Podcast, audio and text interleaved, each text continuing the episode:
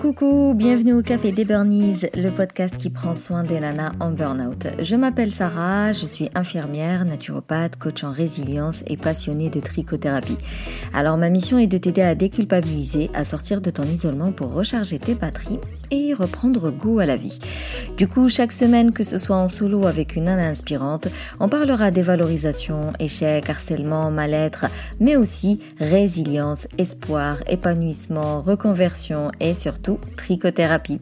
Si tu veux développer ta résilience, si tu veux retrouver confiance en toi, si tu veux sortir de ce burn-out, je t'invite à notre cercle de parole dimanche 29 janvier à 15h où on pourra parler des cinq étapes les plus importantes, genre euh, les étapes les plus indispensables par lesquelles tu dois passer pour retrouver ton peps, ta motivation et vivre enfin pleinement ta vie. Maintenant, détends les épaules, cohérence cardiaque et profite pleinement de cet épisode.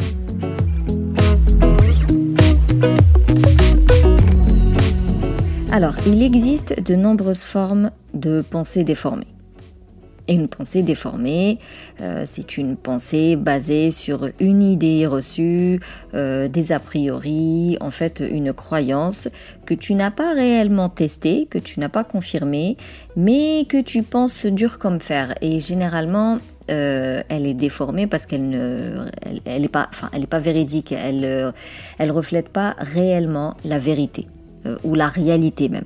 Ah, voilà, elle ne reflète pas la réalité parce que tu l'as peut-être interprétée, tu l'as mal comprise. On verra les différentes euh, euh, déformations de la pensée, mais en tout cas, il y en a vraiment beaucoup.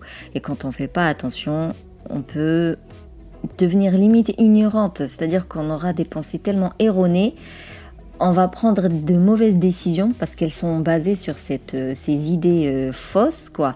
Et du coup, ça peut pas être correct. Je veux dire, tu auras beaucoup de mal à sortir du burn-out si tu es pleine de pensées déformées.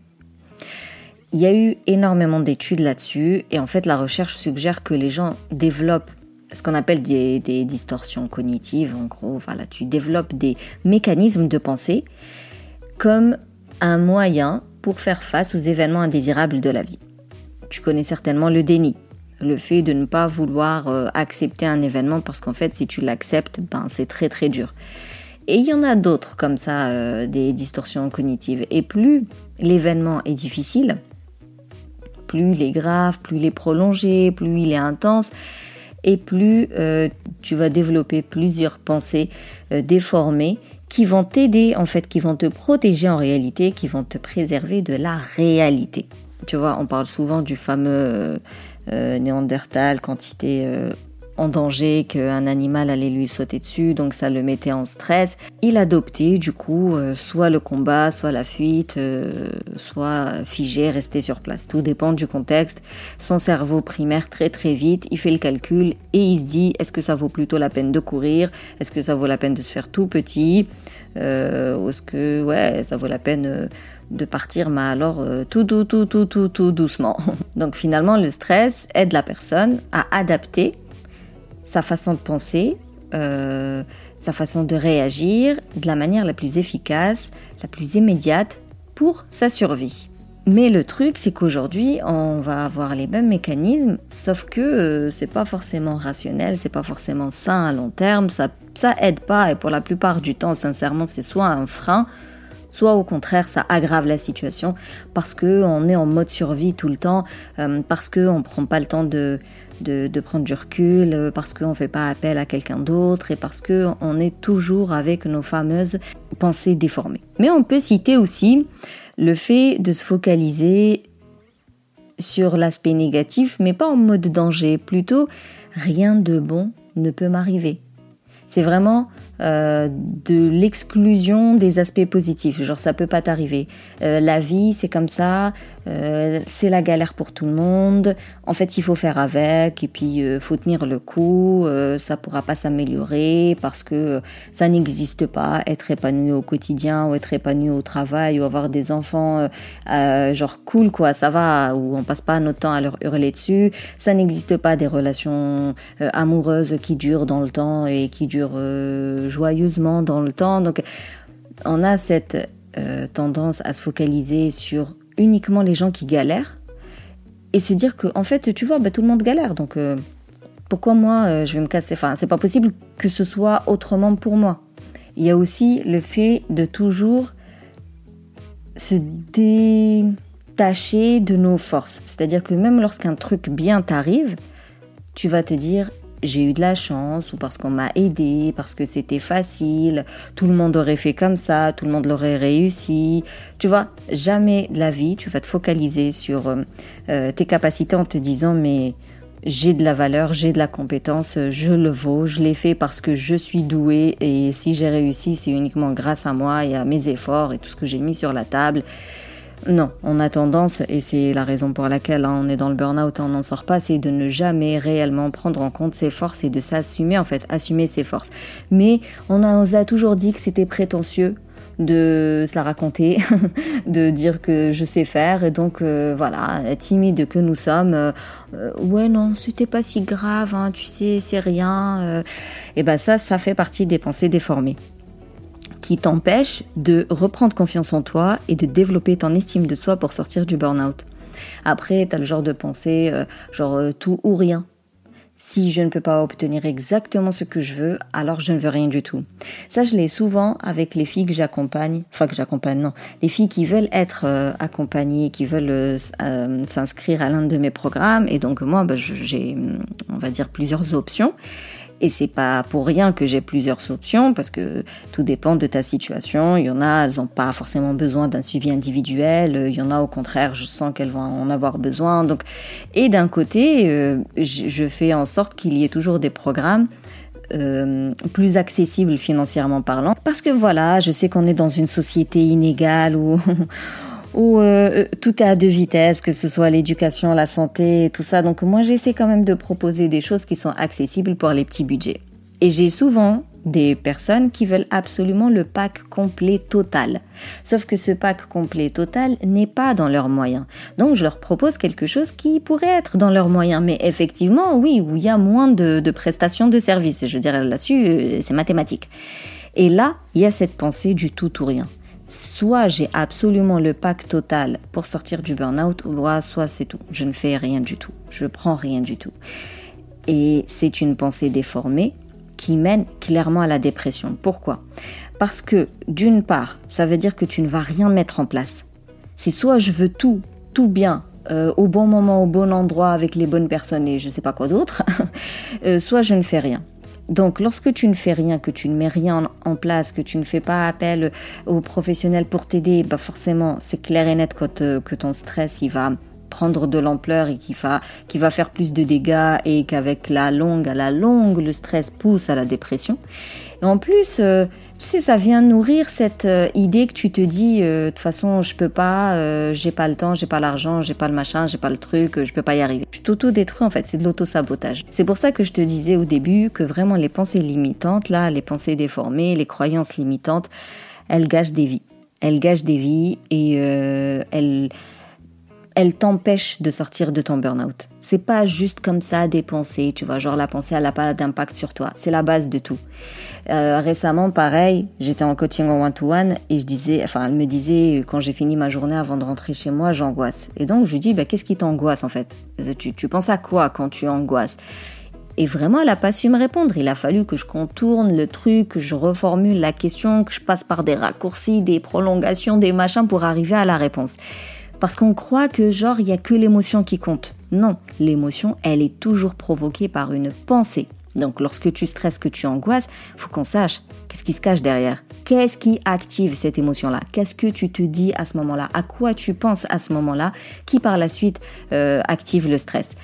Entre parenthèses, je ne parle pas des crises d'angoisse chroniques, euh, des pathologies un peu poussées euh, qui sont très associées à l'angoisse et tout ça. Hein. Je, parle vraiment du stress, euh, du burn-out. Alors, une autre pensée déformée, ça va être si je ne réussis pas la première fois, ben, je n'y arriverai jamais. Et là, c'est plutôt la pensée polarisée, c'est-à-dire soit c'est la vie, elle est soit noire, soit tout noir, soit tout blanc, et, il n'y a pas entre deux et donc c'est euh, soit je réussis tout, soit je suis nulle, euh, soit je fais tout parfaitement parfait à la perfection, euh, soit je suis nulle. Donc des fois, quand on a une très, surtout si tu as une mauvaise entre guillemets notion de l'échec et de la réussite, bah forcément, si t'as pas réussi une seule fois, tu ne te, tu ne t'accordes pas, tu ne t'autorises pas les de réessayer. Tu ne t'autorises pas d'autres tentatives. Tu pars du principe que avec ta pote la sophro ça n'a pas fonctionné, eh bien ça ne fonctionnera pas avec toi. Il y a euh, trois ans, je sais pas moi, tu as commencé un suivi psy, ça n'a pas fonctionné, eh bien ça ne fonctionnera pas maintenant. Tu as lu un témoignage que telle personne a fait appel à tel coach et ça n'a rien donné, eh bien ça ne donnera rien avec toi. Donc tu vois, il n'y a vraiment aucune euh, prise de recul, tu prends pas le temps de d'analyser la situation en te disant que bah, si la sophro n'a pas fonctionné avec ta pote, peut-être que ta pote, elle n'y était pas sensible, peut-être que la sophrologue euh, n'était pas la bonne, mais que toi, tu as toutes tes chances pour que ça fonctionne. C'est vrai, il y a tellement de variables. Tu n'auras pas la même sophrologue, vous ferez pas les mêmes exercices, vous n'avez pas les mêmes besoins, vous n'avez pas les mêmes problématiques. Donc en fait, euh, ouh, mais on recommence tout de zéro, quoi. Tout est à refaire. Euh, S'il y a trois ans pareil, une thérapie, euh, ça n'a pas fonctionné, bah, peut-être que c'était pas le bon moment pour toi, peut-être que tu n'avais pas la maturité à ce moment-là, t'étais pas prête, quoi. Peut-être que euh, là où le psychologue euh, n'était pas le bon et qu'il faut en chercher un autre. Si tu veux sortir du burn-out, il est clair et net qu'il va falloir tester plusieurs choses et des fois tester des choses que tu as déjà testées, mais genre il y a longtemps. Et donc depuis trois ans, tu as évolué, toi. Et même euh, tes lectures ont évolué, ton entourage a évolué, donc ça se trouve, même le même professionnel, ça pourrait bien se passer avec lui, mais trois ans plus tard. Tant qu'il y a de la variabilité, tant qu'il y a de la différence, eh bien, il y a de la nuance, et donc on ne se fiche pas sur des croyances comme ça, euh, basées sur rien du tout en réalité. Sinon, ça peut être, il y a d'autres idées comme euh, sauter direct à la conclusion des, conclusions hâtives, tout simplement. Euh, tu es dans une réunion, tu prends la parole, il y a quelqu'un qui regarde son téléphone, ou il y en a deux qui se regardent, ou tu vois, des fois des petits gestes de rien du tout, et hop, euh, toi tout de suite, tu te fais ton interprétation, et, et ça te met en panique euh, pendant la réunion, tu vas bafouer. voilà, le stress fait que t'oublieras même de quoi tu parlais alors que bah, t'as pas toutes les informations en fait. Tu sais pas du tout ce qu'il y a sur le téléphone de la personne et tu sais pas ce que se disaient les deux euh, qui se regardaient. Enfin, bon, des fois, euh, même avec les collègues, ça se passe mal parce que t'es persuadé qu'elle t'aime pas, parce que t'es persuadé qu'il veut ta place. Voilà, des fois, après, je sais qu'il y a de l'intuition, on a des fois des pressentiments qu'on peut pas vraiment argumenter, on n'a pas de preuves, mais on dit que je le sens dans mes tripes. Ça, il y a des personnes qui sont voilà très très tripes comme ça, et puis il y en a d'autres qui sont très, hum, enfin pas réfléchis, mais plutôt analytiques. Ça ne les empêche pas d'avoir euh, ce genre d'idées où euh, elles vont se sentir mal dans un groupe parce que persuadées que euh, quelques-uns de ce groupe-là ne l'aiment pas. Et pourtant, il n'y a aucune preuve, rien du tout. Je dis pas que tout le monde est bon, tout le monde est gentil, que le milieu professionnel il est il est chouette et tout. Non, non, mais encore une fois, la vie n'est pas toute blanche ou toute noire. Quand tu sens mal par rapport à quelqu'un, moi je serais d'avis de briser la glace en fait et d'appeler la personne et de lui dire est-ce que tu as un souci avec moi? J'ai l'impression que tu m'apprécies pas des masses. Oui, il faut avoir des cojones, je suis d'accord. Il faut avoir euh, une bonne assurance pour euh, prendre comme ça euh, l'initiative de poser ce genre de questions, mais c'est tout l'intérêt de travailler son estime de soi et de travailler sa confiance en soi, c'est de pouvoir s'imposer et poser des questions qui parce que peut-être que la personne, elle va dire je te déteste, hein. c'est fort probable. Mais au moins c'est clair, c'est net et tu pourras dire pourquoi. Peut-être que j'ai fait quelque chose, j'ai dit quelque chose. Parce que c'est vrai, nous aussi on peut être fautif, je veux dire, c'est pas toujours la faute des autres. Alors, il y a aussi un autre problème des burnies qui les empêche de réellement prendre soin d'elles. C'est la bonne aventure. C'est-à-dire qu'elles vont. Elles croient euh, pouvoir prédire l'avenir euh, comme ça, comme si c'était des chamans. Et du coup, elles vont pas se lancer dans des coachings parce que les gens vont se moquer de moi. Elles vont pas faire appel à un psy parce que les gens vont se moquer de moi. Elles vont pas se lancer dans le yoga, la sophro parce que ça ne fonctionne pas pour moi. Elles vont pas se lancer dans les formations en ligne parce que je ne vais pas réussir à y aller jusqu'au bout. Et ça, c'est un gros gros problème pour les nanas épuisées parce que c'est un cercle vicieux tu ne mets rien en place par peur d'échouer. Et tant que tu ne mets rien en place, bah, ton stress évolue. Et plus ton stress évolue, moins tu confiance en toi. Et moins tu as confiance en toi, et plus tu peur de l'échec. Et plus tu peur de l'échec, tu ne mets rien en place. Et hop, c'est parti. On tourne en rond pendant 2, 3, 4 ans. Et jusqu'à malheureusement finir en invalidité chez soi parce que bah, dépression, parce que impossible de reprendre le boulot, parce que trop traumatisé, trop brisé en fait. Alors après, il y a soit des pensées exagération plus plus plus ou dédramatiser mais genre plus plus plus. Des fois tu vas à un entretien, l'entretien euh, en réalité c'est bien passé, mais toi parce que tu t'es focalisé sur un truc que t'as mal dit ou que t'as mal fait ou un regard euh, du mec en face, et t'es certaine d'avoir raté ton entretien. Euh, des fois, euh, pareil, toujours réunion, collègues, euh, clients, patients, qu'importe. L'événement, il s'est passé d'une manière. Donc, je dis pas que c'était toujours positif alors que toi, tu dis que c'est négatif. Non, hein. des fois, peut-être que ça s'est très mal passé, mais toi, dans ta tête, tout s'est bien passé. Mais en tout cas, tu vas te focaliser sur un truc en ignorant tout le reste. Et de ce un truc, tu vas déduire si ça s'est bien passé ou si ça s'est très mal passé. Alors il y a aussi le raisonnement émotionnel. Ça aussi je le vois souvent chez mes clientes. Donc elles viennent me voir en étant certaines d'avoir euh, euh, peu confiance en elles, euh, d'être désorganisées, d'être dans un métier qu'elles n'aiment pas, d'être débordées, de ne plus aimer voir les gens.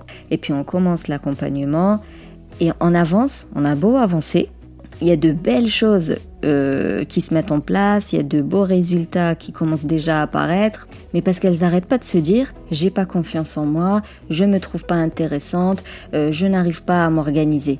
Et à force de se le dire, elles croient que c'est réel. C'est vraiment croire qu'une chose est vraie parce qu'elle semble vraie, mais en réalité, si elles se détachent un chouïa de ce j'ai pas confiance en moi et que je suis débordée et tout ça, et si elles prend en compte, et c'est tout le travail qu'on fait ensemble, hein, de prendre du recul pour voir un peu tout ce qui s'est fait euh, depuis euh, qu'on travaille ensemble, bah, elle percute qu'en fait, euh, elle a fait des choses qui nécessitent de la confiance en soi. Donc, c'est que tu as confiance en toi. Elle a fait, enfin, je veux dire, dans sa vie, elle a repris pas mal d'activités et pourtant elle a toujours le même nombre d'heures dans la journée. Donc, bah, c'est que quelque part, tu es quand même mieux organisé. Après, il y a l'étiquetage. C'est-à-dire, au lieu de décrire un comportement pile-poil, tu vas plutôt mettre une étiquette à la personne. Quelqu'un qui t'a menti, il t'a menti, toi tu vas dire que c'est une mauvaise personne. Donc toi qui as fait un burn-out, tu as fait un burn-out, et eh ben tu vas dire que t'es une nature, euh, j'allais dire une nature morte, n'importe quoi. T'es une petite nature, euh, t'es faible, euh, voilà, t'es es nul, t'es naze, t'es pas à la hauteur. Et pourtant c'est juste que t'as fait un burn-out. Du coup, dire je suis nul, c'est une étiquette, alors que toi c'est juste que tu as beaucoup de choses à faire et que bah, va falloir se poser pour euh, savoir exactement ce que tu dois faire en premier, ce qui est urgent, ce qui ne l'est pas, blablabla. Bla, bla, bla. Quelqu'un qui ne sait pas gérer ses priorités, il n'est pas nul. C'est juste qu'il ne sait pas encore gérer ses priorités, il va apprendre à le faire. Quelqu'un qui ne sait pas dire non, il ne sait pas dire stop, bah, ça ne veut pas dire qu'il est nul. Ça veut juste dire qu'il n'a pas encore connu ses, il connaît pas ses limites, euh, qu'il ne les respecte pas. Et le fait de dire je suis stupide. Ok, d'accord. Qu'est-ce qu'on en fait de ça? Ce, voilà, ça donne pas de solution, ça donne pas de piste d'amélioration. Comment faire pour ne plus être stupide? Je sais pas. Mais par contre, si tu ne sais pas dire non, si euh, tu n'es pas bien organisé au travail, euh, si tu ne manges pas correctement, si tu ne dors pas correctement, si tu es tout le temps en colère, ça c'est déjà des trucs plus précis et ça nous permet d'avoir des pistes d'amélioration. Du coup, euh, ces pensées, ces croyances déformées de penser que ce soit euh, envers toi-même ou envers les autres, envers le monde, la société, tout ça peut vraiment entraîner des états émotionnels et des comportements problématiques, euh, comme euh, alors attention, comme la peur, donc la peur de ne pas faire les choses, du coup tu pourras pas sortir du burn-out si tu ne fais rien. Ça peut aller jusqu'à la dépression si tu traînes trop longtemps dans ton burn-out. Et puis bien évidemment, si déjà de base t'as pas confiance en toi, que tu as une, une, piètre estime de toi-même, bah clairement ces croyances déformées, elles vont aggraver tout ça et euh, plus c'est bas et plus c'est compliqué de remonter, tout simplement. Et en plus, la plupart du temps, ça génère vraiment des émotions qui, voilà, qui te font sentir mal dans ta peau, dans ta tête et, même avec les autres. Ça, ça détériore les relations avec les autres. Quand je dis sortir du burn-out, éviter les récidives, être épanoui, tout ça, c'est vraiment améliorer le quotidien. Pour améliorer le quotidien, tu as besoin de prendre conscience de tes schémas de pensée toxiques pour les changer. Comme ça, euh, quand elles vont se pointer, c'est à nouveau, ou quand d'autres schémas vont se mettre en place, d'autres schémas toxiques vont se mettre en place, et eh ben, tu auras déjà cette euh, capacité de les repérer et de les arrêter, tu vois. C'est-à-dire que jusqu'à aujourd'hui, ben, des fois, moi, je me dis des choses et, et ensuite, je me reprends en me disant, ben non, c'est pas vrai, ou alors euh, laisse-moi essayer pour voir si c'est vrai ou pas. C'est un travail à vie, vraiment, c'est un travail à vie. Donc l'objectif est plutôt de te sensibiliser à la différence entre la réalité des choses et ce que toi tu crois de la réalité. Ça te permettra de réduire ton stress, euh, ça sert aussi à réduire les conflits. Mais voilà, c'est un travail que tu dois faire euh, avec un professionnel, donc un psychologue, un coach, euh, un thérapeute, parce qu'en fait, toute seule, c'est très difficile d'identifier des schémas inconscients, parce qu'ils sont inconscients tout simplement. Alors qu'une personne qui est à l'extérieur et qui ne ressent pas tes émotions ou tentées, bah forcément, elle va dire, ben ouais, mais pourquoi?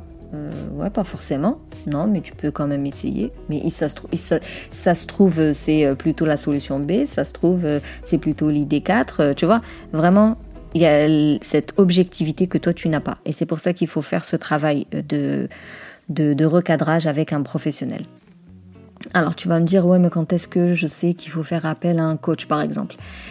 Eh ben, moi je dis qu'au moment où tu te poses la question, c'est que c'est la bonne, euh, c'est le bon moment. Parce qu'en réalité, le bon moment n'existe pas, mais vraiment, dès que tu constates, dès que tu ressens que tu as besoin de prendre du recul sur une situation, qu'elle soit professionnelle, personnelle, qu'importe, euh, dès que tu te poses la question, peut-être que là j'ai besoin d'aide, dès que tu as l'impression de tourner en rond, euh, dès que tu as l'impression de mettre des choses en place, mais ça donne des tout petits résultats, ou t'es pas certaine de ce que tu mets en place, ou tu as du mal à mettre quoi que ce soit en place, mais pour moi, dès que tu te poses la question, c'est que c'est bon, c'est le bon moment parce que bah, tu te poses la question.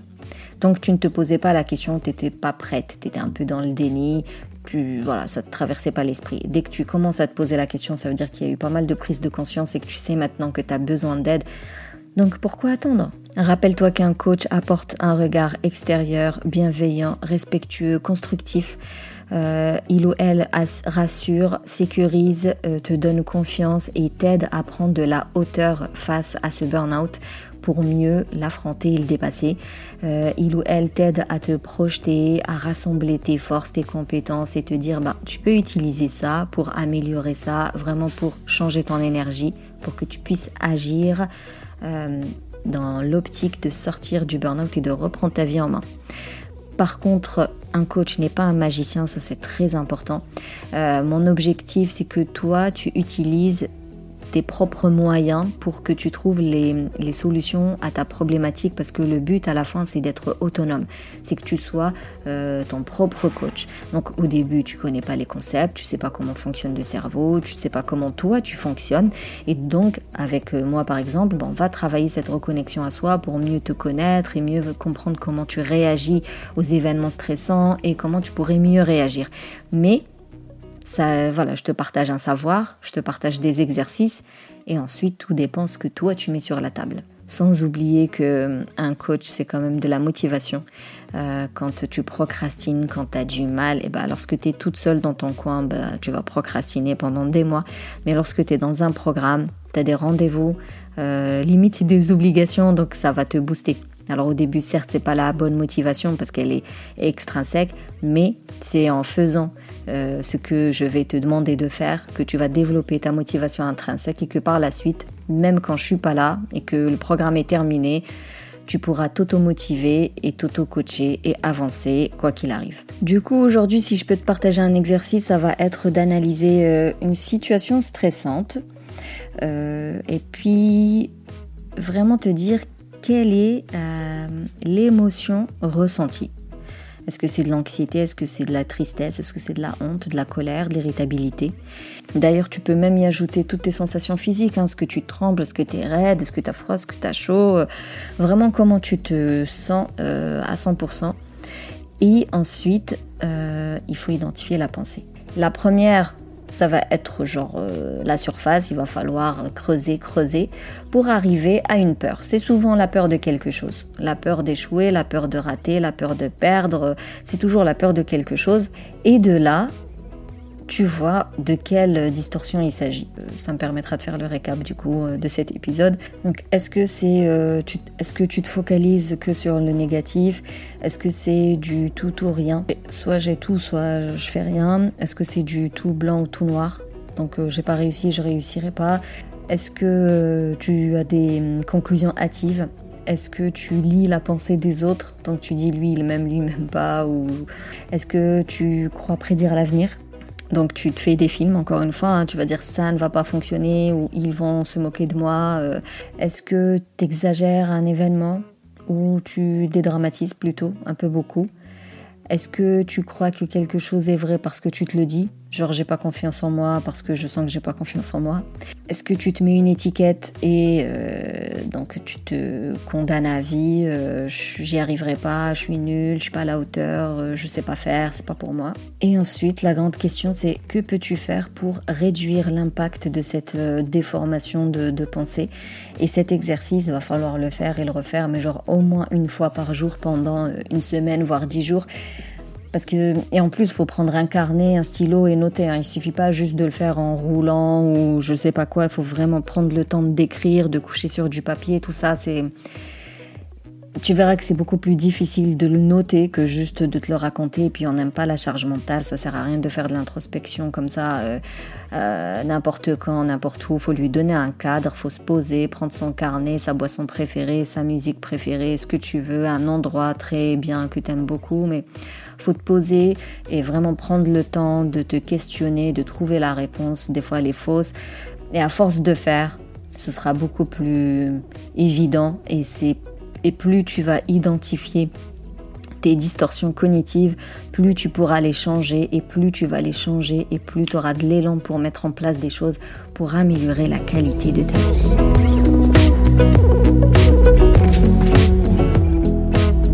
En tout cas, merci plus plus pour ton écoute. Si tu veux soutenir le Café des Burnies, tu peux me laisser un avis, me mettre 5 étoiles sur la plateforme d'Apple Podcast. Tu peux partager le podcast avec une personne qui pourrait en avoir besoin. Ça permet de faire vivre le podcast en fait. Euh, si tu veux échanger sur cet épisode, tu peux m'écrire en message privé, mais je te conseille aussi mon canal privé Telegram, comme ça t'as pas à passer par un réseau social. Je te rappelle que pour développer ta résilience, pour reprendre confiance en toi et enfin sortir du burn-out, je t'encourage à t'inscrire euh, au cercle de parole sur Zoom qui aura lieu dimanche 29 janvier à 15h. Et sinon, on se capte la semaine prochaine pour un nouvel épisode et d'ici là, booste ton feeling good.